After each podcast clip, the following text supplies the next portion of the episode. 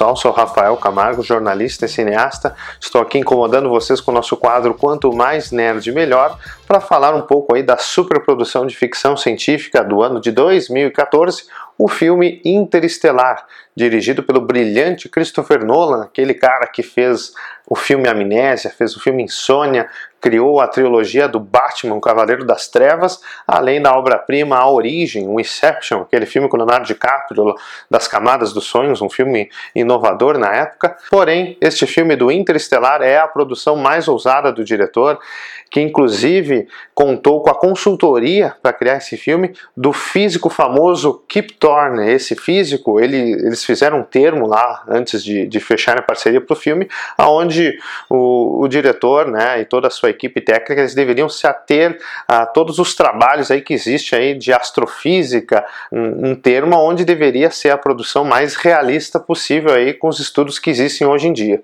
Sobre o filme, os recursos naturais da Terra no futuro estão se esvairando, estão ficando escassos uh, ameaçando a humanidade, né?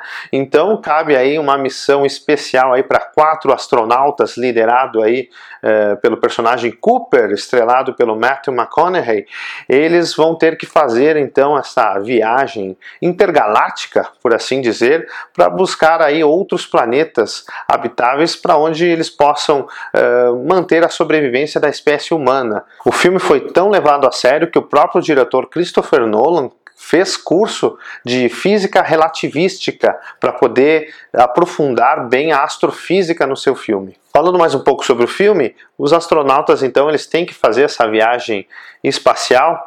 Eles acabam então atravessando o famoso buraco de minhoca. Você já deve ter ouvido falar, né? Onde é um túnel que pode te levar para qualquer lugar do universo ou até mesmo uma dimensão. A gente não sabe, né? Tudo é só na teoria. Porém, esses quatro astronautas acabam embarcando, passam por esse buraco de minhoca e acabam encontrando outros planetas que habitam ao redor aí de um buraco negro. Outro fator tecnológico muito legal sobre esse filme tem a ver com a pós-produção dele. Inclusive, aí, quando vocês vão ver esse buraco negro lá no filme, lembre-se que teve uma equipe por trás disso. Eram dezenas de funcionários e milhares de computadores, onde eles levaram exatamente um ano para desenvolver, desde os estudos até o desenvolvimento desses efeitos, para poderem deixar o mais realista possível esse buraco negro. Inclusive, esse trabalho aí contribuiu aí para o mundo científico. A equipe aí ela foi muito elogiada e é considerado esse trabalho trabalho aí feito no Interestelar como um dos mais primorosos aí de astrofísica. O filme tem vários elementos de astrofísica, é uma coisa muito legal. Por exemplo, eu gosto muito da, da teoria, essa da dilatação temporal, aí baseado na teoria da relatividade do Albert Einstein.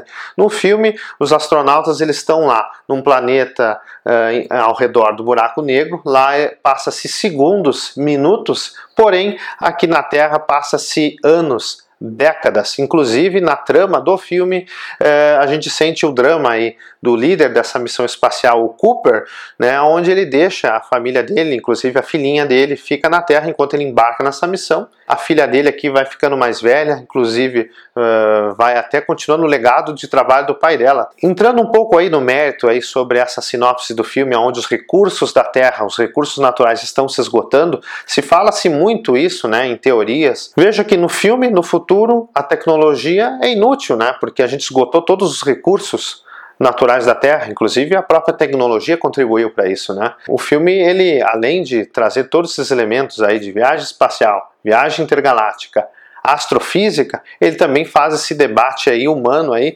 sobre os rumos da humanidade. Deu para sentir, né? Esse é um filme polêmico, provocador, é um daqueles filmes que você vai gostar muito ou você realmente vai odiar bastante, né? Porque ele é longo, ele é um filme longo, ele tem mais de duas horas de filme. No meu ponto de vista, é um filme que vale a pena você olhar, não vai se arrepender, você vai ficar reflexível, inclusive depois de, de ver esse filme. É um filme que mexe muito aí com, com, com a nossa mente. Espero que vocês gostem, deixe nos comentários aí sobre o que, que você achou do filme, qual é a sua teoria para o futuro, vai acontecer isso mesmo, não vai, o que, que você acha? É isso, pessoal. Curta o filme e até logo.